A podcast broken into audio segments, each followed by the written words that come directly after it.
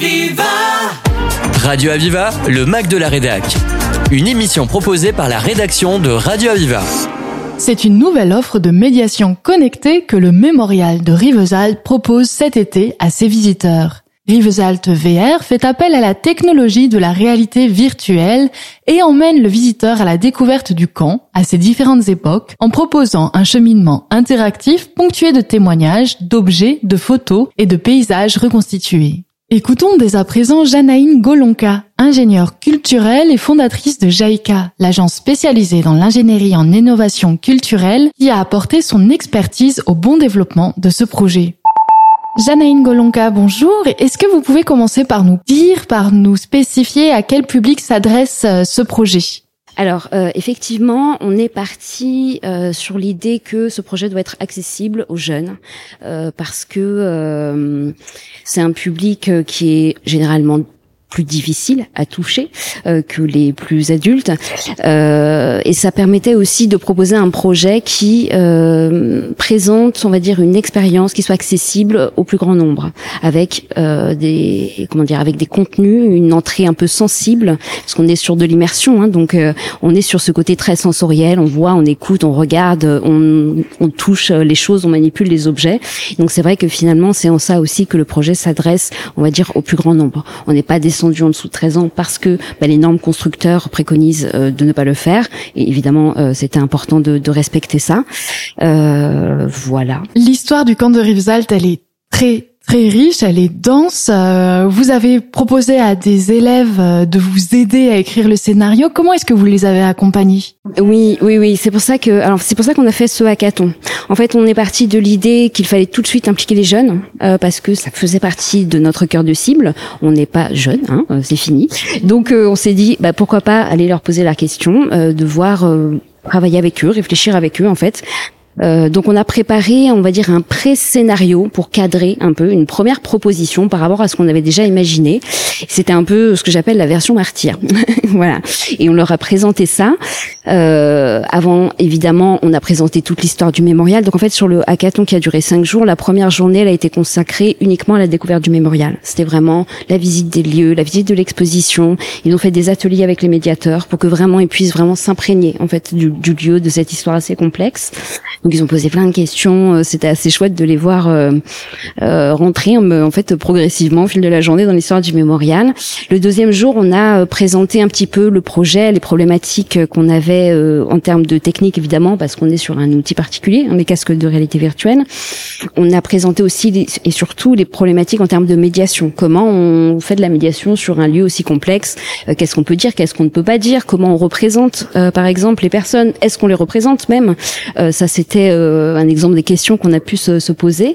Donc on a travaillé ensuite avec euh, donc les médiateurs du mémorial, on a travaillé avec euh, donc mes équipes techniques, notre développeur que vous avez vu dans la vidéo était là pour répondre à toutes leurs questions. Euh, on a eu aussi un chercheur, Patrick Freys, un chercheur en information et communication spécialisé dans les questions de médiation. Euh, on, on, leur a aussi, pardon, présenté des, des expériences en fait, euh, qui de réalité virtuelle, pour qu'ils puissent vraiment euh, rentrer, comprendre en fait tout le potentiel de l'outil, tout ce qu'on pouvait faire avec. Parce qu'en fait, on se dit ah les jeunes c'est bon, ils connaissent. Ah oui, ils connaissent, mais ils n'ont pas forcément expérimenté. Donc on ne pouvait pas les faire travailler sur un outil qu'ils n'avaient pas eux-mêmes expérimenté de plusieurs façons possibles. Donc on a essayé des expériences euh, autour de lieux de mémoire, autour de la maison d'Anne Frank par exemple, euh, et aussi des choses qui n'avaient rien à voir, mais du coup pour comprendre les possibilités techniques en fait, comme une expérience de magie où ils ont pu utiliser leurs mains. Ça a très très bien marché, ils ont adoré. Euh, voilà, mais c'est quelque chose qu'on pressentait parce qu'en fait le fait d'utiliser ses mains en réalité virtuelle, il y a quelque chose qui est beaucoup plus immersif. On, on se sent beaucoup plus impliqué dedans. Donc euh, c'est quelque chose qu'on avait quand même déjà un peu soumis. Euh, après, l'idée c'était vraiment que eux proposent chaque euh, alors on les a mis en deux groupes. Donc chaque groupe a proposé un scénario et c'est vraiment l'idée que eux s'emparent de ça de tout ce qu'on leur a dit euh, de, de qui réfléchissent pendant ces trois jours à qu'est-ce qu'est-ce qu'ils aimeraient voir dans cette expérience Euh, et comme, comme comme je le disais ça dans la vidéo, ça a été impressionnant de voir à quel point ils ont vraiment compris en fait ce que ce que les enjeux, euh, je dirais du, du projet. Ils étaient hyper impliqués, ils ont bossé le soir, ils bossaient, ils se réunissaient le matin avant d'arriver. Euh, on a travaillé avec des jeunes aussi de la chambre des métiers et euh, leur accompagnant, on a dit mais je les ai jamais vus aussi impliqués, mais normalement l'histoire ils aiment pas ça. Donc déjà juste ça en fait c'était génial. ils nous ont suivis vraiment du coup sur tout le projet et, et encore aujourd'hui on prenne régulièrement des nouvelles euh, voilà, c'est assez chouette. C'est avant tout une aventure humaine. Hein, j'ai envie de dire euh, Rives Vert. Il y a ça aussi qui est, qui est hyper important. Donc à partir de ce hackathon, on a eu deux scénarios qu'on a fusionnés en un seul, qu'on a revalidé évidemment avec l'ensemble de l'équipe, parce qu'on a essayé de travailler tout le long du projet de manière collaborative, que tout le monde ait tout le temps son mot à dire. C'est pas évident en termes d'organisation, parce faut gérer les plannings, faut gérer les réunions, euh, voilà, on n'est pas tous sur place, on était un peu répartis dans toute la France, euh, mais ça valait le coup de le faire. Euh, je pense que c'est ça qui fait aussi la, la force du projet, c'est que finalement on a vraiment travaillé ensemble, c'est pas un cerveau, et c'était vraiment 15 ou 20, peut-être 20 cerveaux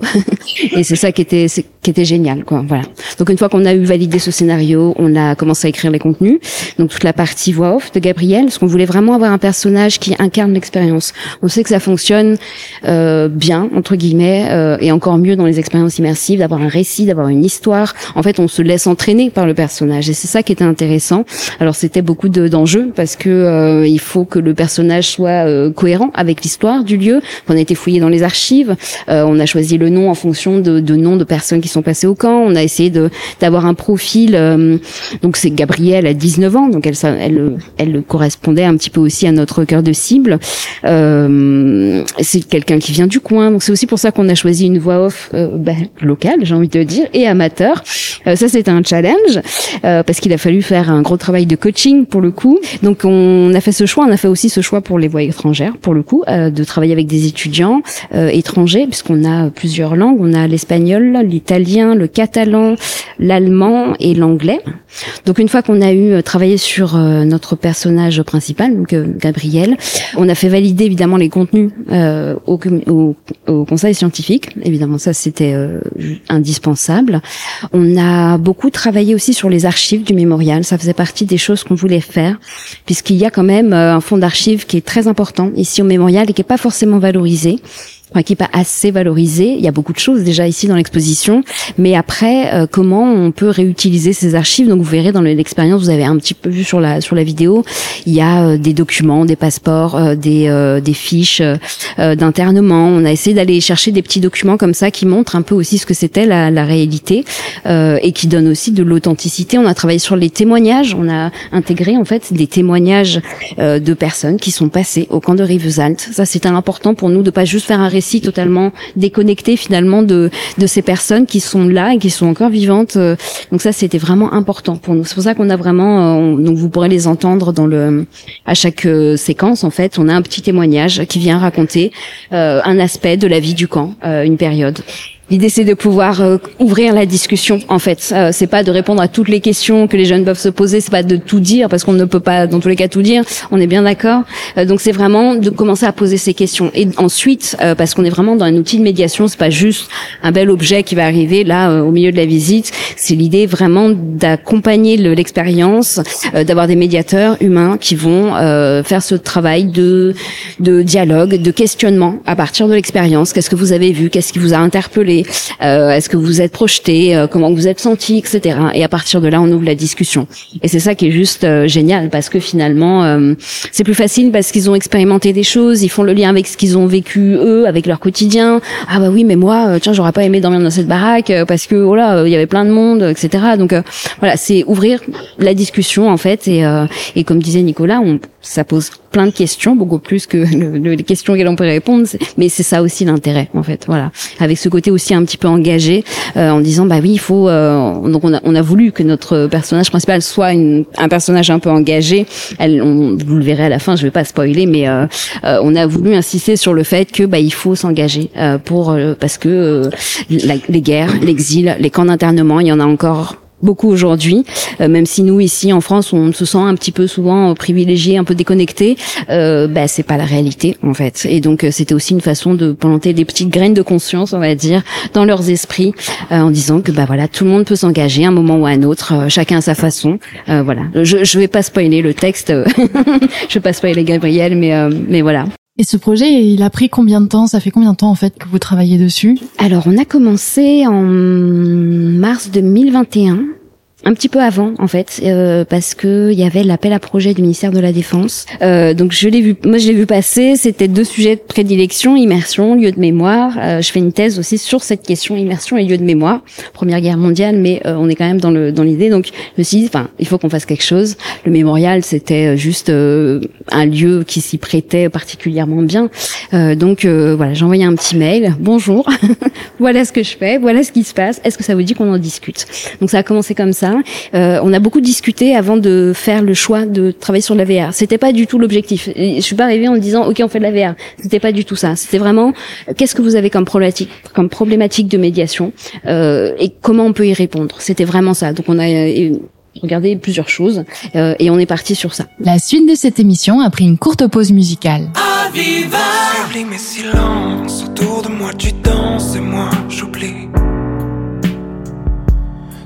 toi que je pense, à ta bouche brûlante quand tu souris. Le vide aurait suffi.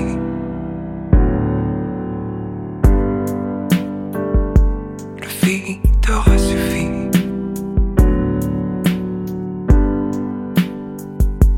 Sublime silence, autour de toi tout tremble et tout finit. C'est à moi que tu penses, à nos ivresses body.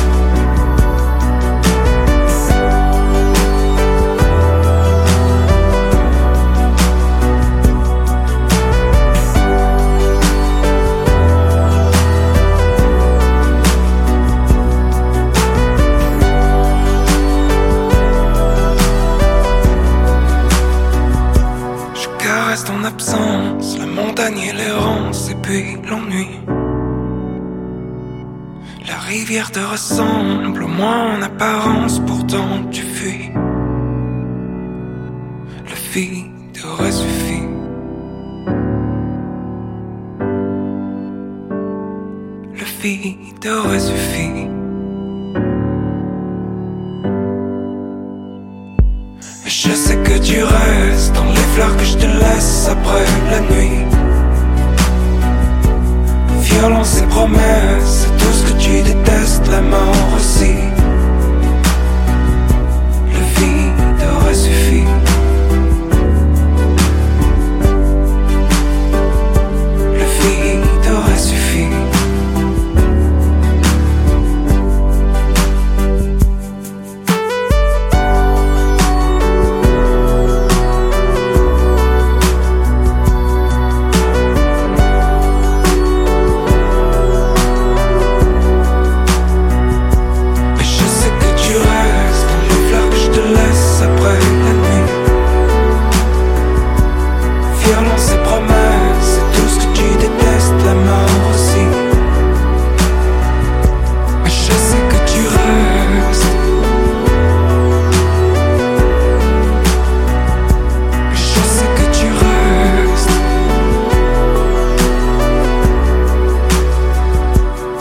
Retour sur notre émission, est-ce que vous pouvez nous rappeler donc les différents types euh, de problématiques de médiation qu'il y a Oui, alors il y a le, bah, le comment dire le comment on rend accessible et compréhensible l'histoire complexe du camp puisque on a euh, plusieurs époques avec plusieurs populations avec à chaque fois des euh, des problématiques très spécifiques. Alors je vais pas rentrer dans l'histoire parce que ce n'est pas ma, partie, mais euh, ça a été aussi euh, montré que le camp a évolué, qu'il est beaucoup qu'il était beaucoup plus grand que ce qu'on voit, que à un moment, bah, quand les harkis sont arrivés, il y avait des tentes, il y avait plus de baraques, il a fallu les reconstruire. Enfin, c'était de montrer tous ces visages en fait du camp, la façon dont il a évolué, toutes ces populations qui sont passées euh, entre les populations juives ou les prisonniers allemands. Euh, parfois, ça peut poser question. Euh, c'était aussi de le problème de comprendre en fait et de, de puisque les baraques ne sont pas n'ont pas été reconstruites. C'est un choix qui a été fait en termes de conservation de ne pas les reconstruire, de les conserver en l'état. Mais du coup, évidemment, pour beaucoup de visiteurs, ça pose le problème de comprendre à quoi ça ressemblait vraiment. En fait, euh, avant, comme disait Nicolas, il n'y avait pas de végétation, le sol n'était pas le même. Euh, il y avait les barbelés. Aujourd'hui, on se rend pas compte. Il y avait les portes d'entrée avec les barrières. Enfin, voilà, évidemment, le, le lieu aujourd'hui est très différent de ce que de ce qu'il a pu être. Ça, c'était vraiment euh, un des objectifs aussi euh, forts euh, et importants auxquels bah, pour le coup la VR permettait de répondre quoi, parce qu'on pouvait reconstituer. Euh, on n'a pas euh, beaucoup placé, mis dit ce mot mais reconstituer ça c'est important. C'est un gros travail aussi qu'on a fait. On a eu un artiste 3D qui est venu sur place qui a pris les plans des baraques euh, il a été fouillé dans les archives pour voir pour retrouver des photos essayer d'imaginer les couleurs parce qu'on avait aussi beaucoup de photos en noir et blanc. Donc ok bah quelle couleur pouvait être le bois? Est-ce qu'il est plus ou moins clair ou foncé? Quelle couleur était le sol? Enfin c'est des questions qui peuvent sembler en fait assez simples et peut-être parfois futiles mais en fait pas du tout. C'est tous ces petits détails qui font que bah, on a aujourd'hui une reconstitution qui est relativement fidèle à euh, ce que pouvait être le camp, du moins de ce qu'on peut voir à travers les photos, puisque évidemment, euh, à part les quelques témoins qui restent aujourd'hui, finalement, euh, plus grand monde ne sait à quoi ressemblait ce camp et encore moins ces différentes époques. Voilà. Et combien de jeunes ont participé alors en tout Alors on a eu euh, huit jeunes sur le hackathon et ensuite on a travaillé avec les étudiants euh, d'un master de l'université de Perpignan euh, pour continuer prolonger la, la, réflexion. Mais ils sont arrivés après parce que quand on a fait le hackathon, on était en plein dans la période de l'été, donc voilà, on n'a pas pu mobiliser plus. Mais voilà, et donc on a eu des jeunes un petit peu. On voulait aussi avoir plusieurs type de profil, euh, à la fois des jeunes euh, euh, qui sont issus un peu des communautés, comme disait Elodie dans la dans la dans la vidéo. Elle a des origines, ses parents sont acquis, donc c'est voilà quelque chose qui était important aussi. C'est une façon de finalement de que les communautés soient présentes, de les intégrer. On a eu des, des jeunes de la chambre des métiers, donc c'est vrai que c'est des jeunes qui sont pas généralement fans d'histoire, euh, mais c'était aussi un pari. C'était intéressant de voir qu'est-ce que eux avaient à nous dire de comment ils pouvaient se projeter, comment ils pouvaient s'impliquer dans ce dans ce projet. Et donc après les étudiants qui eux étaient déjà un petit peu évidemment sensibilisés aux questions de médiation puisque ça fait partie de leur parcours universitaire. Voilà. Vous pouvez nous décrire cette expérience de réalité virtuelle? Je pense que c'est une façon de plonger euh, dans l'histoire du camp de Rivesaltes, euh, une façon de remonter un petit peu le fil du temps, euh, de le découvrir euh, autrement ce camp, euh, avec différentes facettes auprès de différentes populations. Euh, il y a ce côté aussi très interactif. C'est vraiment une expérience où on s'engage, comme je vous le disais, à la fois parce qu'on fait les choses, mais à la fois le discours aussi est un petit peu orienté sur ça. Donc voilà, je pense qu'on on peut la décrire un petit peu comme ça. voilà, narrative, immersive, interactive. Euh, c'est un peu, on place les grands mots, mais c'est ça en fait pour le coup. Voilà. Nous étions donc en présence de Janaïne Golonka, ingénieure culturelle et fondatrice de JAICA, une agence spécialisée dans l'ingénierie en innovation culturelle. Écoutons à présent Nicolas Serpette, responsable de la communication du mémorial de Rivesaltes. Nicolas Servette, bonjour. Est-ce que vous pouvez commencer par nous expliquer euh, l'importance euh, d'un tel outil pour euh, le mémorial de Rivesaltes? Ben, Un tel outil est particulièrement intéressant. nous sommes ici dans un lieu qui a 70 ans de vie, en fait, d'existence, et qui, tout au long de ces sept décennies, a connu des histoires différentes, a accueilli, si j'ose dire, avec des gros guillemets évidemment, des populations différentes et qui nécessite un certain bagage historique pour vraiment en comprendre, j'allais dire, les subtilités. Euh, L'outil Rivesalt VR, il a cet énorme intérêt qu'il nous permet de rendre sensible l'histoire à travers un récit, une, un personnage qui va nous prendre la main et nous mener au long de l'expérience. Ça n'est pas du tout une expérience qui va répondre à toutes les questions euh, historiques, il va peut-être même en susciter plus qu'il ne va en satisfaire, mais c'est l'objectif.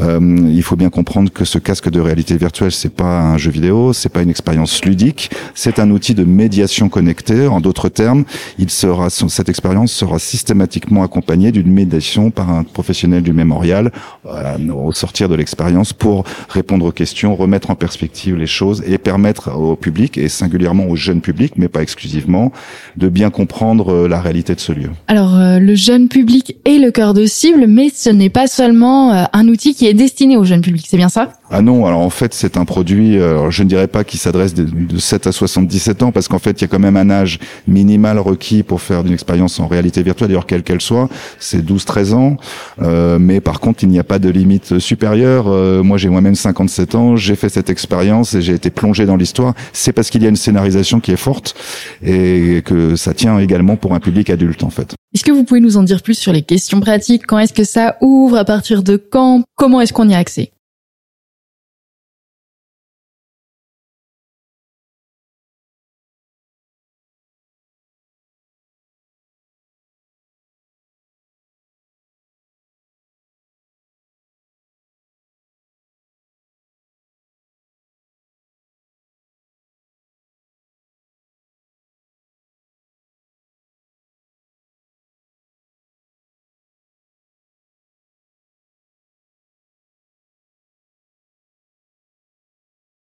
Et donc, qu'est-ce que vous attendez en fait de, de cet outil? C'est un outil de conquête de public, évidemment, par son côté innovant, mais je crois que c'est surtout un outil qui permet de découvrir le camp tel qu'on ne l'a jamais vu et tel qu'on a envie de le connaître, c'est-à-dire à ces différentes époques. Et ça, aucune autre euh, technologie finalement ne le permettait. Et en cela, la réalité virtuelle, c'est particulièrement intéressant, évidemment. Et sinon, combien de temps en fait euh, ça dure cette expérience? Et comment ça marche? Alors c'est un casque de réalité virtuelle euh, classique.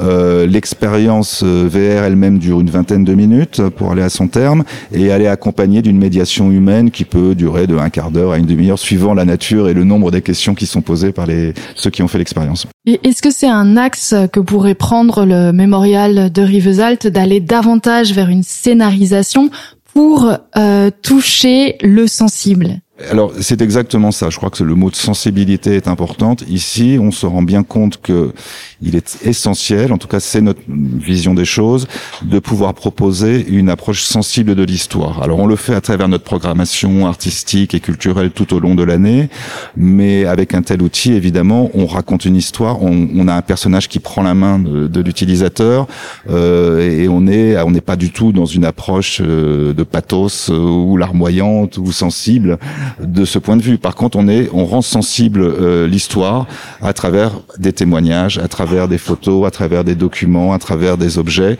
et c'est cela qui nous permet, il nous semble en tout cas, d'amener le public à se poser des questions. Et là, nous sommes là pour y répondre. Nicolas Serped, merci pour toutes ces informations. Je rappelle que vous êtes responsable communication du mémorial de Rivesalt. Rivesalt VR, c'est donc l'opportunité de découvrir et de vivre les différentes époques du camp, et ce, dès cet été. Aviva C'était le Mac de la Rédac sur Aviva. Retrouvez cette émission en podcast sur radio-aviva.com.